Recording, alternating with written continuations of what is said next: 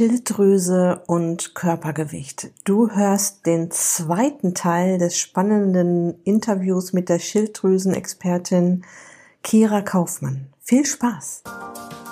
Herzlich willkommen in der Podcast-Show Once a Week, deinem wöchentlichen Fokus auf Ernährung, Biorhythmus, Bewegung und Achtsamkeit. Mit Daniela Schumacher und das bin ich.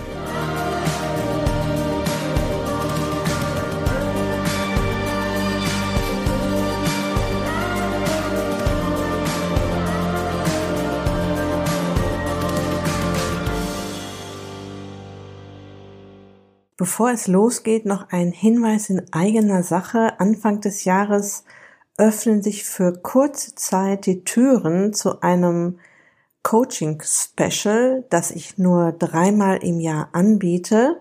Und das Januar-Coaching hat ähm, den tollen Namen Starte deine Abnehmpläne 2021 mit einem Bam! Jetzt denkst du wahrscheinlich Anfang des Jahres, wir haben Spätsommer 20 Grad draußen, aber weißt du was, in etwa drei Monaten ist das Jahr fast vorbei. Wenn du diese Folge hörst, haben wir den 24. September. Vom 30. September an sind es noch drei Monate bis Silvester und dann liegt ein funkelnagelneues Jahr vor dir und welcher Monatsanfang ist prädestinierter für richtig coole Veränderungsprozesse, in allen Bereichen des Lebens, auch im Bereich, ich möchte jetzt endlich meine ähm, Ernährung umstellen, ich möchte mein Gewicht verlieren, ich möchte hier auf einen neuen Weg gehen, kommen und mich dabei unterstützen lassen. Ich finde, so Anfang Januar ist das schon ein richtig cooles Datum. Und du hast ab sofort die Möglichkeit, dich unverbindlich auf eine Warteliste setzen zu lassen, um dich erstens dort bis Januar ein bisschen von mir betüddeln zu lassen und zweitens diesen kurzen Ra Zeitraum, in dem sich die Türen öffnen, zu diesem Special nicht zu verpassen. Den Link zur Warteliste findest du auf jeden Fall in den Show Notes und auch im Beitrag zu dieser Episode. Und ja, jetzt geht's aber weiter mit dem Thema Schilddrüse und Körpergewicht. Im zweiten Teil des Interviews mit Kira geht es ähm, unter anderem darum, welche Ernährungsempfehlungen sie ihren Patienten mit Übergewicht gibt. Viel Spaß! Jetzt hast du gesagt, T3 ist so der Zündfunke im Körper. So, was passiert denn jetzt, wenn die Frauen zunehmen wegen einer Unterfunktion oder wegen einer Hashimoto? Also wie ist da der Ablauf im Körper? Gibt es nur so drastische Körpergewichtszunahmen oder kann das auch schleichend passieren? Das kann alles passieren. Also es kann halt beim Hashimoto am Anfang als eine Gewichtsabnahme kommen, weil die Schilddrüse am Anfang in der ersten Entzündungsphase total äh, in die Überfunktion rutscht und dann erstmal durch die Entzündung äh, extrem viel Schilddrüsen äh, Hormone ausschüttet und produziert und dann hinterher geht das alles in, in die andere Richtung. Also da muss man auch aufpassen, aber so die, der normale Verlauf ist tatsächlich eine latente Unterfunktion beziehungsweise eine manifeste Unterfunktion. Die Verläufe sind auch ganz unterschiedlich. Man weiß auch gar nicht, warum jetzt der eine Hashimoto entwickelt, warum nicht. Es gibt 19 verschiedene Ursachen, die jetzt auch wissenschaftlich belegt sind. Das hat was mit äh, Genetik zu tun, das hat was mit ähm, Infekten zu tun, es hat sehr viel mit Giften im Zahn-Kiefer-Bereich zu tun. Schilddrüse ist das Organ, was das aus, ausbaden muss, was hier alles an Giften, wurzelbehandelte Zähne, Goldlegierung etc. vom Zahnarzt verbockt wurde. Ähm, aber das wäre jetzt ein anderes Thema. Aber grundsätzlich ist es so, ähm, dass der Gewichtszunahme durch eine Verlangsamung des Stoffwechsels, so kann man es einfach mal ganz platt ausdrücken, das heißt, dass die Mühlen viel, viel langsamer arbeiten, der gesamte Grundumsatz ähm, mehr auf einem normalen Niveau ist. Also sag mal, dass ich das, dass der Grundumsatz ähm, ähm, sich erhöht. Das heißt, ähm, dass wir, dass wir grundsätzlich einfach mehr äh, abarbeiten müssen. Unser, unser Bewegungspensum steigen müsste, um, um das wiederum zu adaptieren und das schaffen die meisten ja gar nicht im Alltag. Ja, also die meisten haben ja, vielleicht sagen sie einmal die Woche machen wir Yoga und so weiter und dann merkt man plötzlich mit der Schilddrüsenunterfunktion, ich nehme zu, obwohl sich die Ernährung nicht geändert hat. Das ist ja immer das, das Entscheidende. Das ist ja nicht dass man, äh, wenn man sagt, okay, ich habe jetzt mal drei Wochen gesündigt, ich war in einem All-In-Hotel ähm, auf Malle und habe dann, dann ist klar, ja, und habe dann einfach nur im, im Liegestuhl gelegen. Aber die meisten sagen ja, ähm, ich habe eigentlich nichts geändert in meinem Alltag, weder äh, von der Bewegung noch von der Ernährung. Plötzlich nehme ich zu. Zum Teil auch wirklich rasant. Und da muss man ganz genau gucken, was da, ähm, was da los ist. Und man kann auch über eine gute Analytik mittlerweile auch in die Mitochondrien reingucken und gucken, was läuft denn da nicht? Ist es der Kohl, meistens der Kohlenhydratstoffwechsel, der dann irgendwann nicht mehr funktioniert mit zunehmendem Alter? Das hat bei Frauen auch viel mit, äh, mit der Hormon, äh, zu tun. Das heißt, wir also kommen ja so ab 35, 40 dann auch immer in diese Hormonschwankungen mit häufig sehr hohen Östrogenspiegeln und im Verhältnis niedrigen Progesteronspiegeln. Äh, da spielt was mit eine Rolle, das wiederum auch einen Einfluss hat auf die Neurotransmitter. Also es ist alles miteinander verflochten. Und ich sage immer, Schilddrüse müssen wir immer zumindest mit, äh, mit der Nebenniere betrachten und den Eierstöcken bei den Frauen, bei Männern mit den Hoden. Wir können die Schilddrüse nicht als alleinige Insel im Körper betrachten, sondern müssen mhm. die Gesamtschau sehen. Sehen wir schon daran, äh, dass die Eierstöcke selber Schilddrüsenhormone herstellen können. Mhm. Das heißt, wenn wir, äh, ganz häufig kommen ja die Schilddrüsenprobleme mit den Wechseljahren, wenn die Eierstöcke halt mal ihren Betrieb so langsam einstellen, mal extrem viel arbeiten äh, und dann mal wieder weniger arbeiten. Das sind die typischen hormonellen Schwankungen. Dann wissen wir auch, dass das T2, das ist äh, das, was die, das Schilddrüsenhormon, was die Eierstöcke herstellen, auch mehr arbeitet. Und dann haben wir ganz häufig dann erstmal auch diese mit der Schilddrüse.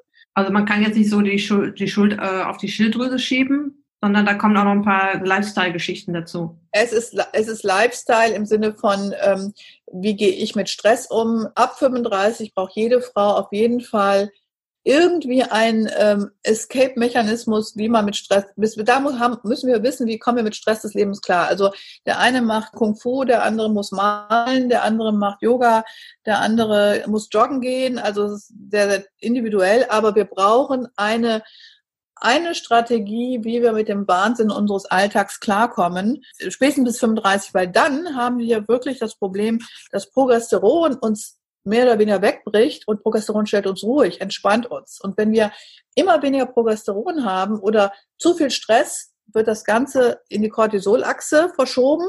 Das liegt alles ganz nacheinander. Und deswegen sage ich mal Nebenniere mit angucken. Und dann haben wir halt diese Problematik, dass wir zu viel Cortisol haben, weniger Progesteron. Dann haben wir ähm, Probleme auch mit im Bereich der Schilddrüse, die Interaktion Schilddrüsenhormone, Progesteron wäre ja auch nochmal ein ganz eigenes Thema. Äh, wir brauchen auf jeden Fall, ähm, was Lifestyle anbelangt, ein Stressmanagement. Jeder hat einfach äh, einen wahnsinnigen Alltag, jetzt gerade in Corona-Zeit und gerade Frauen sind mehrfach belastet äh, liebe Herren da draußen, aber es ist so, ja, also äh, Kinder, Küche, Kirche und äh, dann kommt noch Corona dazu, vielen Dank. Und wir brauchen einfach Rückzug. Wir müssen uns klar werden und wir haben eine Nebenniere, die uns schützen kann, aber nur bis zum gewissen Grade. Und wenn wir das versäumen, dann kommen die Probleme auch mit der Schilddrüse. Mhm. Ein ganz großer Baustein in meinem Coaching ist Achtsamkeit. Weil meinen Kunden, Kundinnen und Kunden mal wieder so ein bisschen auch die Selbstachtsamkeit beizubringen da, da schließe ich mich auch selber gar nicht aus. Ne? Also ich muss mich auch an den Ohren ziehen, um mich auf mich zu achten. Ähm, ist das auch manchmal so ein Henne-Ei-Problem, dass ähm, so ein hohes Übergewicht, was jetzt zum Beispiel durch Bewegungsmangel, schlechte Ernährung entsteht, auch die Schilddrüse wiederum beeinflusst, krank macht, in eine Fehlfunktion bringt? Hoher Fettanteil am Körper? Also wenn wir, äh, wenn wir sagen, ähm, ist natürlich ein hoher Fettanteil natürlich auch wieder das Östrogen, eigene, die eigene schlechte Östrogenproduktion unterstützt, haben wir da direkt wieder eine Disbalance im Bereich vom Progesteron und äh, dadurch auch eine Rückkopplung. Also es ist alles auf der Hormonebene sind wir komplett vernetzt und äh, da greift eins ins andere und deswegen ist es einfach so falsch, ähm, bei einer Schilddrüsenunterfunktion nicht wirklich äh, mal nachzugucken, warum. Das, die, die Frage wirklich diese, dieses kleine Wörtchen warum und die wirklich zu beantworten für sich selber, warum habe ich das, äh, das kann wirklich nur daran liegen, dass ich wirklich vielleicht nur zu wenig Eiweiß aufnehme, ja, Stichwort Tyrosinmangel, zu viel Stress habe, das heißt, ich esse zwar ausreichend Eiweiß, aber das Tyrosin wandert erstmal primär in die Stressabteilung und bleibt nicht mehr übrig, oder zu wenig Eisen habe, Ja, Eisen ist, äh, haben wir noch gar nicht mal gesprochen, Eisen äh, ist entscheidend für die, ähm, für die Enzymfunktion der Schilddrüsenkopplung, für die sogenannten äh, mikrosomalen Antikörper, das TPO, was äh, die Verbindung herstellt zwischen Jod und ähm, Tyrosin. Und äh, Eisenmangel ist unglaublich verbreitet bei Frauen vor den Wechseljahren, ja, und äh, reicht nicht mal eben nur einen HB-Wert zu bestimmen und zu sagen, okay, der liegt bei 12 und das ist gut.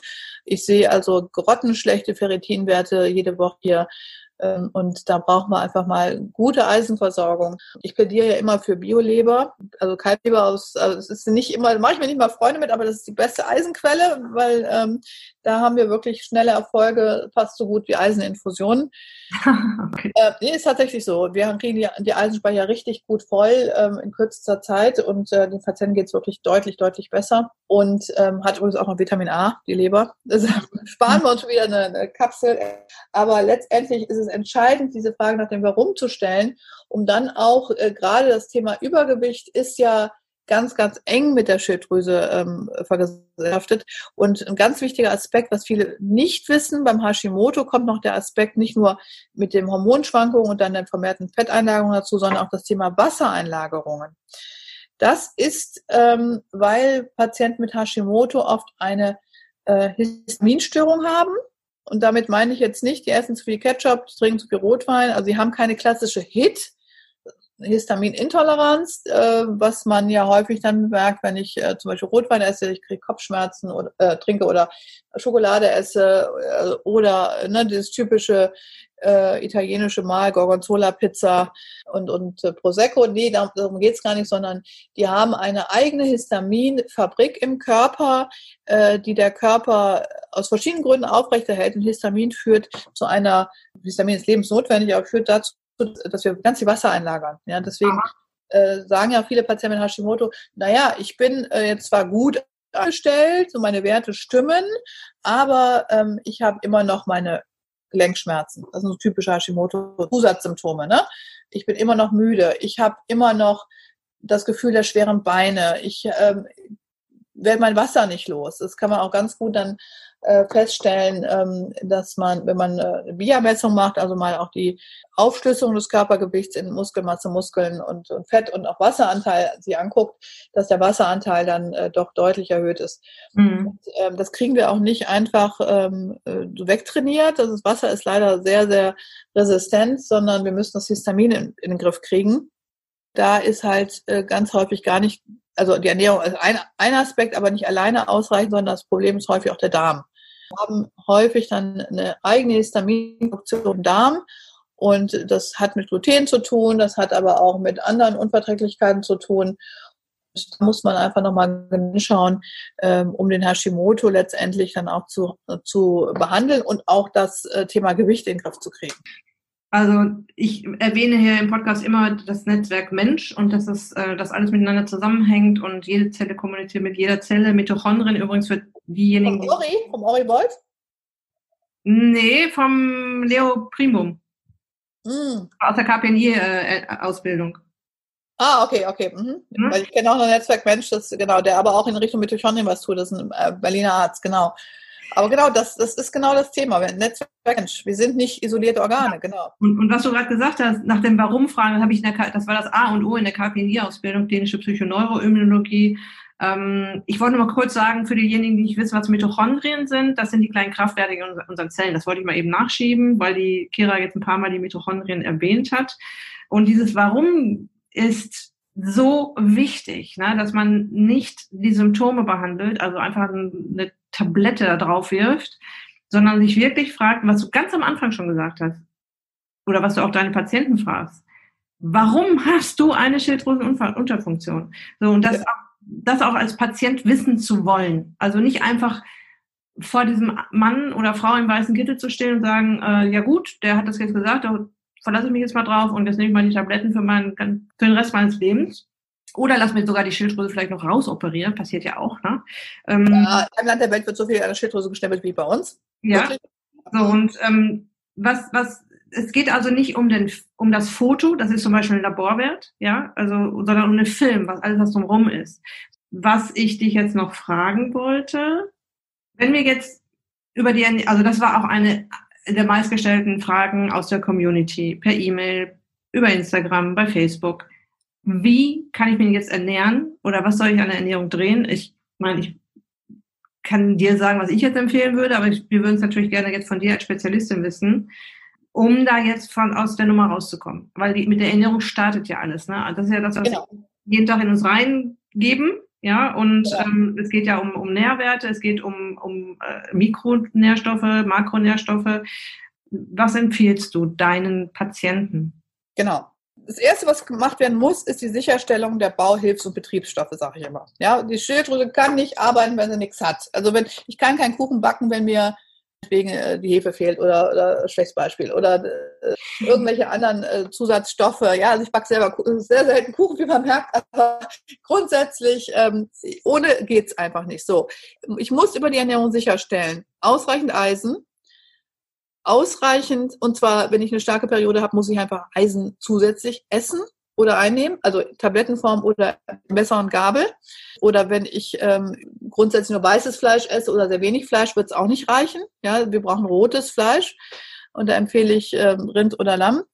Ähm, bin kein Freund von Schweinefleisch. So, wir brauchen Jod. Wo kriegen wir das Jod her? Außer aus der Tablette rein alle auf Jodsalz. Na, Jodsalz, ja, Jodsalz ist der Tropfen auf dem heißen Stein. Wir sind nicht überjodisiert. Ich habe das wirklich ganz, ganz wissenschaftlich untersucht. Wir haben Proben zu äh, Fresenius geschickt, Institut Fresenius, um, um Jodgehalt von Nahrungsmitteln zu untersuchen. Wir haben Umfragen gemacht bei allen möglichen Bäcker, Metzger und so weiter. Die Jodsalzversorgung ist häufig und ähm, wenn man theoretisch seine ganze Ernährung mit Jodsalz versorgen würde, wir nehmen ja ungefähr drei bis fünf Gramm Salz am Tag auf, ja, Kochsalz zum Würzen und so weiter. Wenn das alles mit Jodsalz ähm, passieren würde, hätten wir eine Jodsalzdeckung von 125 Mikrogramm, ja. So, ähm, und keiner trinkt zum Beispiel jetzt mal einen Liter Milch als Erwachsener. Mhm. Ne?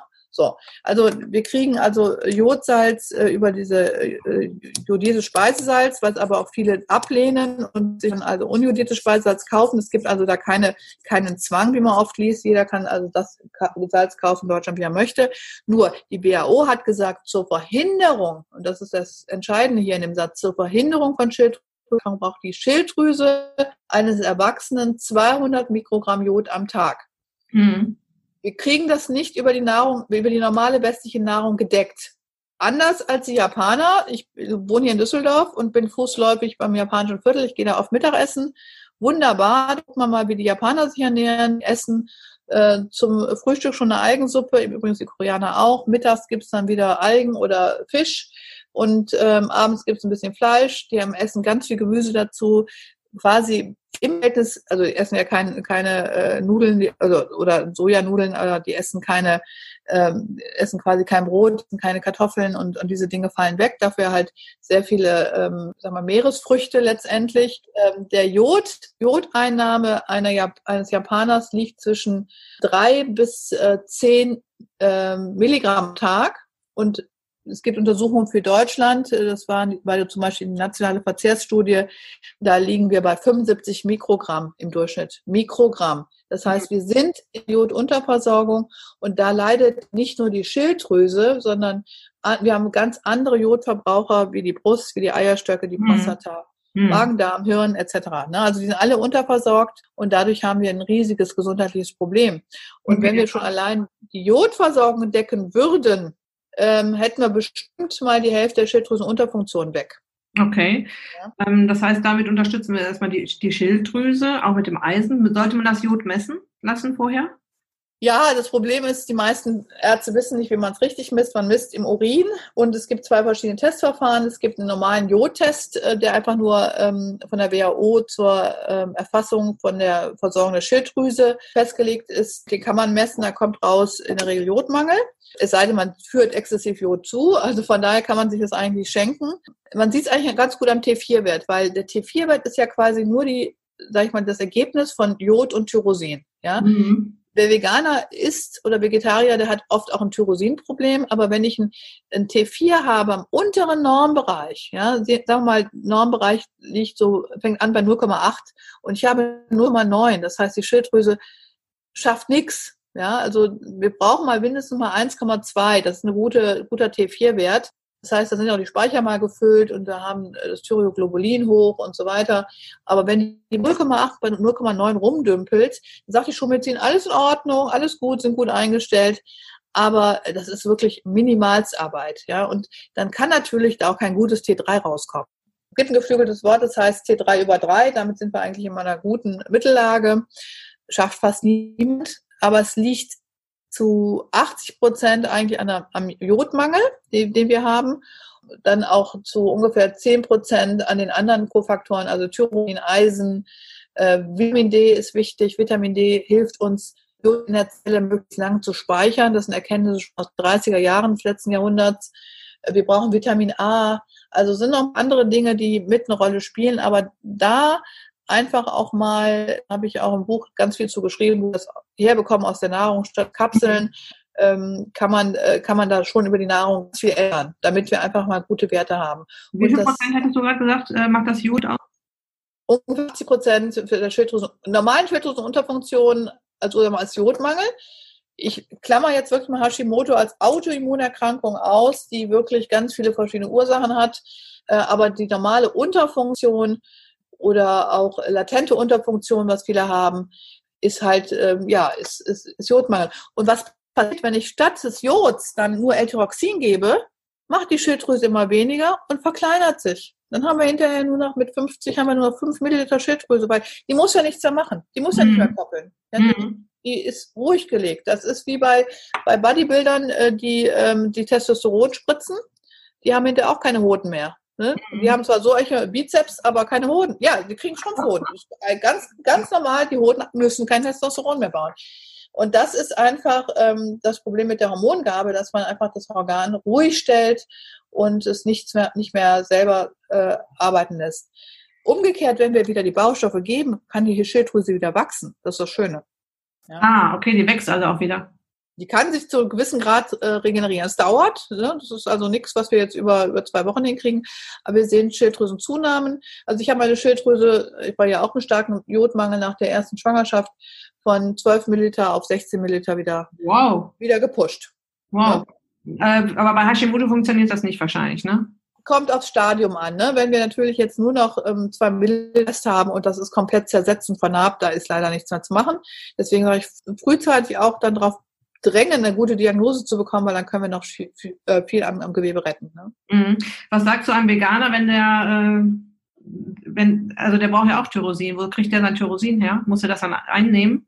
Wenn das so ist, dann muss er es einnehmen. Und wenn er halt auch sagt, ich esse keine Fische, ich esse keine Meeresfrüchte und ich esse auch keine Algen, weil eigentlich das, das äh, Jodreichste, was uns äh, die Natur gegeben hat, sind eigentlich Algen und zwar die, die Meeresalgen, nicht die Süßwasseralgen, um das ganz klar zu sagen, Chlorella und Spirulina und solche Dinge haben kein Jod, sind Süßwasseralgen, wird oft verwechselt, aber ähm, alle Braunalgen und, und alles, was wir jetzt mittlerweile auch in wunderbarer schadstofffreier oder schadstoffarmer Bioqualität bekommen können, hat natürlich sehr viel Jod und äh, das ist auch was für die Veganer. Aber bei den Veganern mangelt es halt auch oft an Eisen, es mangelt an Vitamin A, an Zink und, und, und alles wichtig für die Schilddrüse. Mhm. Und äh, eine reine Jodgabe alleine bringt dann auch oft die Schilddrüse nicht in, in Schwung. Okay.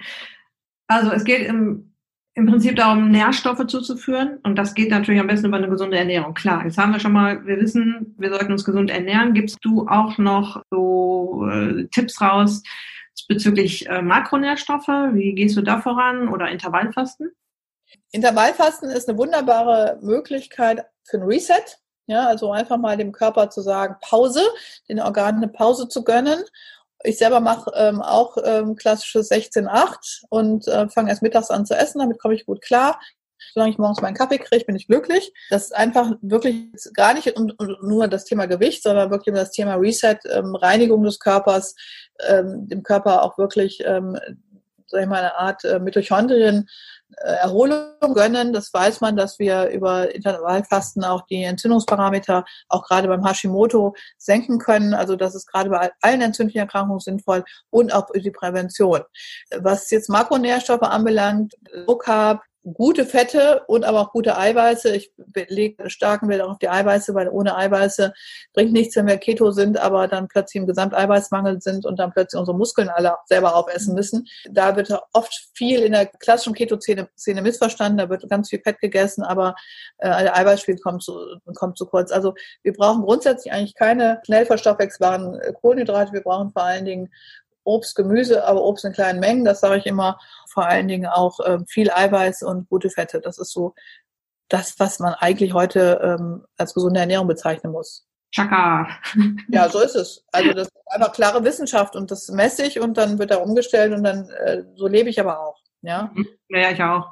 Mhm. Wow, das war ja ein Feuerwerk der Informationen. Wusch.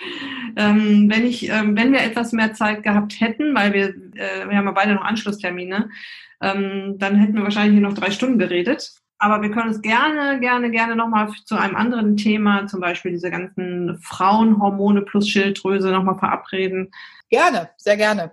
Das wir können ja auch mal nur zu Hashimoto sprechen. Das ist eine, auch eine ganze Stunde wert. Oder zum Thema Brust. Brust ist so wichtig. Also ähm, mhm. Ernährung und Brust und äh, jede Frau hat Angst vor Brustkrebs, glaube ich, und ähm, oder hat es verdrängt. Aber ähm, aber wichtig wäre halt auch so die, äh, das Thema, äh, warum, also jetzt auch so in unserem letzten Buch, die äh, Glückshormone, äh, warum halt ähm, wir gar nicht abnehmen können, wenn das nur Adrenalin hoch ist zum Beispiel. Ja, die mhm. ganze Stressachse weil das hat so eine Interaktion mit dem äh, Leptin und dem Grelin und äh, das, das feuert uns quasi, da, da sind wir Opfer unserer, unserer eigenen Neurotransmitter. Ja?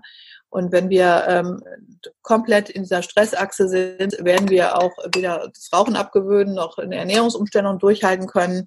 Dann werden wir zum Binge-Eater und äh, plündern nachts den Kühlschrank. Ja? Mhm. Deswegen. Also Quintessenz ist, man muss erstmal schauen, warum diese Schilddrüse in einer Unterfunktion ist oder ob es vielleicht sogar eine Hashimoto schon ist. Man muss es gut diagnostizieren lassen. Das ja. muss jemand machen, der Ahnung hat davon, sonst braucht man sich da gar nicht mit befassen. Also der TSH-Wert alleine sagt gar nichts aus, ist eigentlich auch gar kein Schilddrüsenhormon, sondern ein Hirnhormon, hast du, glaube ich, mal irgendwann gesagt. Genau. Ist so, ist so. Ja, genau. Und ähm, das, das ist das Erste. Man muss erstmal gucken, was ist mit mir los? Ist überhaupt was los? Und dann ähm, warum ist das so? Ja, und da muss man dann Ursachenforschung betreiben. Und äh, wenn man einen guten spezialisierten Heilpraktiker hat, dann ist man da schon mal auf der sicheren Seite, weil der einem dabei hilft. Aber es hilft auch immer, sich selbst mit den Dingen zu beschäftigen und es einfach nicht, nicht einfach immer alles hinzunehmen. Und wir haben auch gesagt, das Körpergewicht verändert sich, weil die, die Schilddrüsenhormone quasi so ein bisschen das Gaspedal im Körper sind. Äh, und die, die, du hast von den Zündfunken gesprochen der nicht mehr funktioniert und der Stoffwechsel dadurch sich verändert und äh, der Grundumsatz runtergeht und so weiter. Und von der Ernährung her haben wir gesagt, es ist ganz wichtig, Nährstoffe zuzuführen über die Nahrung an erster Stelle. Und das ist ja auch immer mein, mein Reden. Ja, wir müssen, indem wir den Blödsinn draußen lassen, schubsen wir uns ja selbst in eine gesunde Ernährung rein. Und äh, dass die schnellen Kohlenhydrate, ich rede da bei mir immer von Raketenzucker, ja, mhm. Raketenzucker, Schneckenzucker. Also wenn ihr, solange ihr den Schneckenzucker in, in der Nahrung habt, ist alles gut. Der Raketenzucker hilft euch jetzt nicht unbedingt jetzt mit einer Schilddrüsenunterfunktion, wo sowieso schon alles durcheinander ist im Körper, mhm. abnehmen. Habe ich das so gut zusammengefasst oder fällt dir gerade noch was ein dazu? Nee, super. Du machst das viel, sag ich mal, bildlicher und ich finde das toll, äh, weil äh, es liegt, letztendlich liegt es fast immer an der Ernährung. Wir werden auch mit dem L-Tyroxin allein mit dem Rezept für L-Tyroxin werden wir nicht gesund. Wir kommen mhm. auch kriegen den Jodmangel hier aus dem Körper raus. Im Gegenteil, der verschärft sich noch. Und das hat immer Folgeerkrankungen, die sich dann irgendwann im Laufe der Zeit zeigen. Und das ist das Problem, ein grundsätzliches Problem. Die Schulmedizin fragt nicht nach dem Warum, sondern die gibt symptombezogene Medikamente. Das kann manchmal auch äh, helfen, aber bei allen chronischen Erkrankungen wird nicht nach dem Warum gefragt. Es wird äh, nur das Symptom versucht zu dämpfen. Aber wenn man das Warum klärt, wie immer im Leben, ähm, dann kann man auch wirklich heilen. Weil alles hat eine Ursache, da bin ich fest von überzeugt, es ist nie der Fingerzeig Gottes, das äh, Karma oder so, sondern es ist immer ein, eine Ursache, die sich äh, nicht immer auf der Körperebene finde, befindet, aber es gibt eine Ursache und wenn man die findet und da kommt man immer hinter, wenn man das selber möchte, wenn man selber auch genug Leidensdruck hat, dann kann man das ändern. Sehr schönes Schlusswort. Vielen Dank, liebe Kira. Danke dir für die Zeit. Ich werde dich auf jeden Fall nochmal einladen. Ich danke dir für deine Zeit. Hallo. Oh. Hat ja endlich geklappt, genau. Und ähm, ja, sag erstmal Tschüss und ähm, bis zum nächsten Mal. Tschüss. So, das war der zweite Teil dieses spannenden Interviews mit der Schilddrüsen-Expertin, Autorin und Heilpraktikerin Kira Kaufmann. Ich denke, wir haben das Thema Schilddrüse und Körpergewicht beziehungsweise Übergewicht von allen Seiten beleuchtet. Wenn du mehr Infos zu Kira haben möchtest, die findest du ähm, auf der Beitragsseite zu dieser Episode. Ich habe dir da auch die Bücher oder ein Teil der Bücher verlinkt, die Kira geschrieben hat und die ich zum Teil auch hier zu Hause haben und auch schon gelesen habe und dir absolut ans Herz legen kann. Kira hat dir die Low Carb Ernährung empfohlen. Falls du dich jetzt fragst, wie Low Carb du schon unterwegs bist, ob du also eher viel Zucker bzw. Kohlenhydrate oder eher wenig davon in deiner Nahrung hast, lade dir gerne kostenlos meine ultimative Zuckerwürfelliste runter. Die findest du direkt auf der Startseite meiner Website daniela-schumacher.de oder auch Ganz unten gibt's ein Anmelde- oder ein Download-Formular, ähm, wenn du auf die Beitragsseite zu dieser Episode gehst. Ansonsten wünsche ich dir jetzt noch eine wunderbare Woche. Lass es dir gut gehen, pass auf dich auf. Dein Personal Coach für die Themen Gesundheit und Abnehmen, Daniela.